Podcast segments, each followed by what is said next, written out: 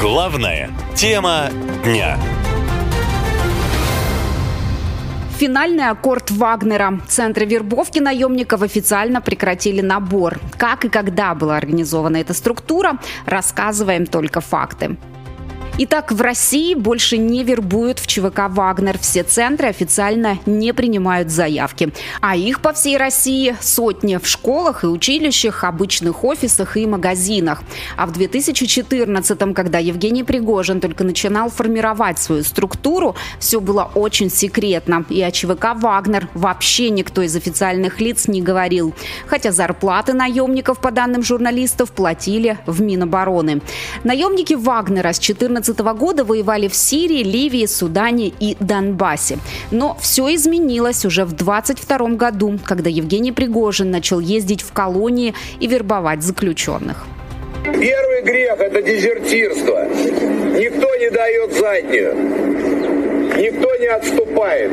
Никто не сдается в плен. Когда вы будете обучаться, при сдаче в плен вам расскажут две гранаты, которые вы должны иметь с собой. Это алкоголь, наркотики. В зоне боевых действий. Пока полгода вы с нами, вы все время в зоне боевых действий. Такими словами Евгений Пригожин завербовал по разным данным 50-60 тысяч заключенных. Больше половины из них погибли или ранены. Об этом говорил и сам основатель ЧВК в одном из своих интервью. За время ведения операции я выбрал 50 тысяч заключенных, из которых погибло около 20%. Их погибло ровно столько же, сколько и тех, кто пришел к нам по контракту. Ну, без зон имеется в виду. Приблизительно еще процентов 20 – это те, кто ранены и имеют те ранения, которые э, не дают возможность там от трех месяцев и более выполнять боевые задачи – все они погибли в боях за Бахмут, он же Артемовск. Ожесточенные бои за этот город ЧВК «Вагнер» вела больше полугода. Изначально на наемников возлагались большие надежды, говорит военный эксперт Иван Степной. В целом, это карманная армия. Это карманная армия, на которую возлагаются надежды переломать ситуацию на украинском фронте. Если не может российская армия это сделать, давайте попробуем вагнеровцами, да, частной военной компанией. Кроме того, цель кощунственная — это брать людей, обещать им большие деньги, но потом эти деньги не выплачивать. Последние несколько месяцев запомнились резкой критикой Пригожина в сторону главы Минобороны Шойгу и начальника генштаба Герасимова. А в конце июня, заявив, что оборонное ведомство нанесло удар по лагерю вагнеровцев, Пригожин вместе с 25 тысячами своих наемников пошел на Москву, чем вызвал огромный переполох. Но за 200 километров до столицы передумал и развернул свои войска. Сейчас, по некоторым данным, он в Беларуси, а в России активно сворачивают деятельность его центров, говорит военный журналист Денис Коротков.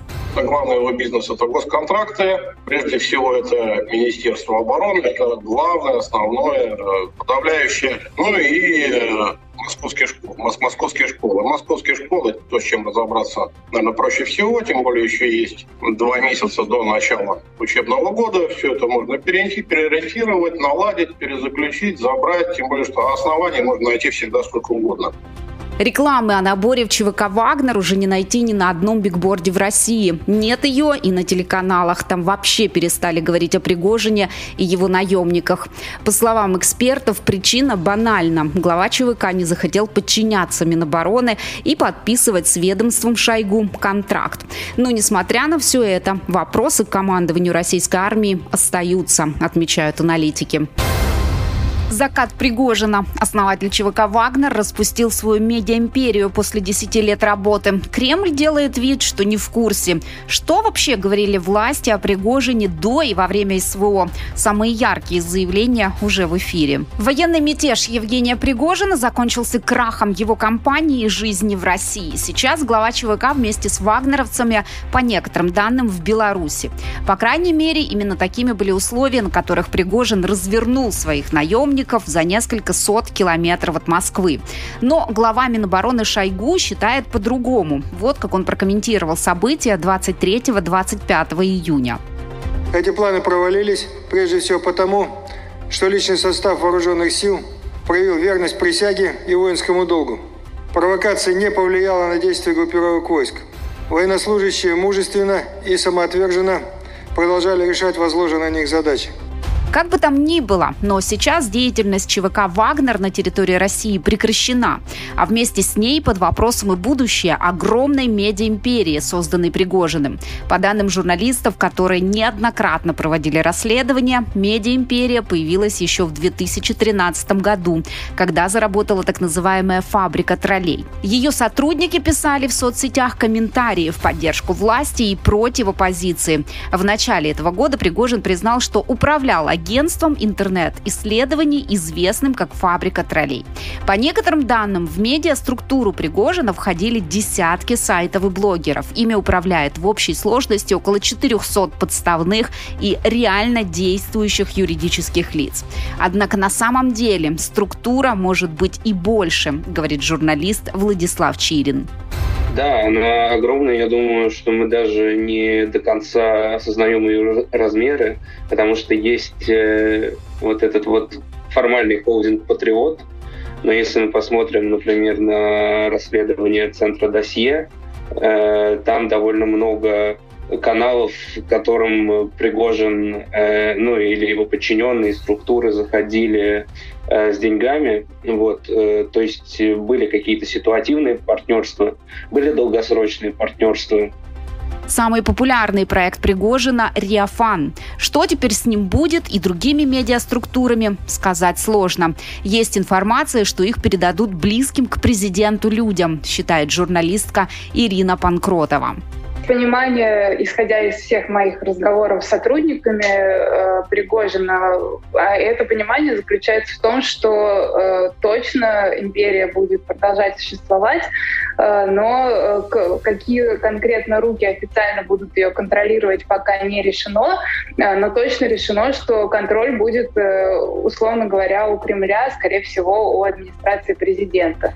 Кроме медиабизнеса в России сворачивают и другие виды деятельности Пригожина. Центры вербовки, под угрозой его ресторанный бизнес, а телеведущие, которые несколько недель назад восхищались вагнеровцами и его главой, сейчас ставят под сомнение вообще существование частной военной компании. Вот что говорит Владимир Соловьев. А что такое частная военная компания? Вот частное в чем? Если выясняется, что все за счет государства, оружие за счет государства, привлечение заключенных невозможно без государства, то в чем частность? А что самое важное, что ни при каких условиях государство не может допускать отсутствие монополии на насилие. Что будет делать Евгений Пригожин в Беларуси и долго ли он там пробудет, сейчас сказать сложно. Но, по словам экспертов, уже точно понятно, что назад в Россию дорога ему закрыта. Если, конечно, он не организует очередной мятеж. Триллионы для Вагнера. Структуры Пригожина регулярно получали деньги из бюджета страны. Как это работало и для чего? Собрали все самое важное мнение. Итак, комментируя устроенный Вагнером в конце июня мятеж, президент Путин заявил, государство выделило ЧВК около 86 миллиардов рублей на зарплату и стимулирующие выплаты, а также около 110 миллиардов рублей на страховые выплаты раненым и семьям погибших. Содержание всей группы «Вагнер» полностью обеспечилось государством. Из Министерства обороны, из э, государственного бюджета – мы полностью финансировали эту группу. Вот только с мая 22 года по май 23 на денежное содержание и стимулирующие выплаты государство заплатило компании «Вагнер» 86 миллиардов 262 миллиона рублей. Однако телеведущий Дмитрий Киселев сообщил, что ЧВК Евгения Пригожина в рамках заключенных контрактов с государством получила без малого 2 триллиона рублей, что почти в 20 раз больше той суммы, которую озвучил Владимир Путин. У Пригожина снесло крышу от больших денег, ощущение вседозволенности, что возникло уже давно. Но чтобы в целом понять масштаб амбиций и интересов, достаточно назвать лишь две цифры. Основанная Евгением Пригожиным частная военная компания «Вагнер» в рамках заключенных с государством контрактов получила чуть более 858 миллиардов рублей. Это под триллион. По другим контрактам Пригожинский холдинг «Конкорд» оказал услуг на сумму 845 миллиардов рублей. Госструктуры не могли выплачивать деньги напрямую, поэтому схема была скрытой, полагают юристы. Министерство обороны могло заключить контракты с некоммерческими организациями и посредниками. Этим можно объяснить «Газели» с наличными на сумму около 4 миллиардов рублей около офиса Пригожина. Сам владелец ЧВК также говорил о найденных миллиардах в двух «Газелях» его компании и уверял, Вагнер, цитирую, «живет так с помощью государства уже 10 лет, используя исключительно наличные деньги, что и написано в контракте. Конец цитаты. Подтверждает это и шеф-редактор издания «Инсайдер» Роман Доброходов. У Пригожина было две бизнес-империи. Одна официально, одна не очень. Официально известна довольно хорошо. Это э, фабрика троллей, это Конкорд, то есть кейтеринговые услуги. Есть еще и подводная э, империи, о которой мы узнали, собственно, слов Путина, который внезапно рассказал, что на э, ЧВК Вагнера было потрачено там 200 миллиардов рублей. То есть существовала, очевидно, какая-то фирма прокладка, э, с которой расплачивалась Минобороны, после чего деньги обналичивались и отправлялись и самим сотрудникам ЧВК, и их семьям в случае, если э, они погибали. И это были колоссальные потоки денег. Эти деньги тоже, как мы теперь понимаем, по факту были изначально э, деньгами Министерства обороны. Тем временем Минобороны расторгла контракт с компанией Пригожина «Конкорд», хотя холдинг обеспечивал поставки питания в армию и за счет этих средств финансировал ЧВК. 30 июня сотрудников компании уволили без выходных пособий, пишет издание «Осторожно новости». По его данным, в «Конкорде» безработными стали несколько тысяч сотрудников. Это повара, кладовщики, управляющие столовых, сотрудники бухгалтерии. Эксперты обращают внимание на то, что власти вместо повышения зарплаты выплаты пенсии простым гражданам десятилетия тратили триллионы рублей на военную структуру, которая в итоге оказалась ненужной. Граница на замке. Польша и Украина укрепляют границу с Белоруссией после переезда туда ЧВК «Вагнер». Что будет дальше с самой известной частной армией мира? Рассказываем все, что знаем. Итак, Польша действительно решила укрепить границу и направила туда полтысячи полицейских. Киев также будет укреплять границу с Белоруссией после переброски в республику бойцов ЧВК «Вагнер». Об этом написал Владимир Зеленский в своем телеграм-канале. О том, что 8 тысяч вагнеровцев разместятся на белорусской территории, сообщил послевоенного мятежа и сам основатель ЧВК Пригожин. Белорусский политический обозреватель Обозреватель Александр Колосковский считает, что с появлением вагнеровцев в Беларуси и президента Лукашенко появятся новые проблемы. Ягоды приезд у Беларусь. Его приезд в Беларусь ничего хорошего ни Беларуси, ни конкретно Лукашенко не обещает. Пригожин, а мы же видим, что это человек со своим норовом, попробует установить тут какие-то свои законы. Он же еще и бизнесмен, поэтому не исключено, что он начнет забирать себе какие-то отрасли или предприятия, хотя у Лукашенко наверняка есть какие-то надежды, что они поладят и станут, так сказать, бизнес-партнерами. Может, в Африке будут золото добывать, но видя, как непредсказуемо себя ведет Пригожин, нет никакой уверенности, что Лукашенко сварит с ним кашу. Это может стать большой головной болью. Лагеря для наемников Вагнера, которые строятся в республике, это не только угроза для соседних стран, сколько попытка Пригожина создать долгосрочную базу для продолжения работы ЧВК «Вагнер» в Африке. Так считает журналист Илья Рождественский, который занимается изучением деятельности вагнеровцев. В первую очередь Беларусь может стать базой для группы Вагнера. А дальше с этой базы наемники группы Вагнера будут заниматься всем тем, чем они занимались до сих пор, и то, чем они важны до сих пор для российского государства. Они важны в первую очередь тем, что они поддерживают российское влияние в Африке. Наемники группы Вагнера выполняют крайне важную геополитическую миссию, если можно так сказать. Они поддерживают десятки режимов в Африке. В России уже заблокировали 8 доменов с предвыборной агитацией Евгения Пригожина.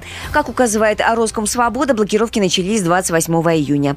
Все сайты заблокированы неуказанным госорганом. Поддержать Пригожина на сайтах предлагается в чат-боте. При переходе в него появляется текст, в котором говорится «О России нужна помощь, поскольку ее армия, цитирую, тотально уничтожается неумелым командованием». В текстах, размещенных на этих сайтах, говорится, что Россия – великая и уникальная страна, страна, сам Пригожин характеризуется как человек, который не продаст Россию за европейские замки и счета в американских банках. На Западе тем временем уже активно обсуждают, что Пригожина могут убить. По данным западных спецслужб, ФСБ уже получила приказ ликвидировать главу ЧВК «Вагнер». О развитии главной темы дня слушайте через 15 минут. Наша лента. Коротко и ясно.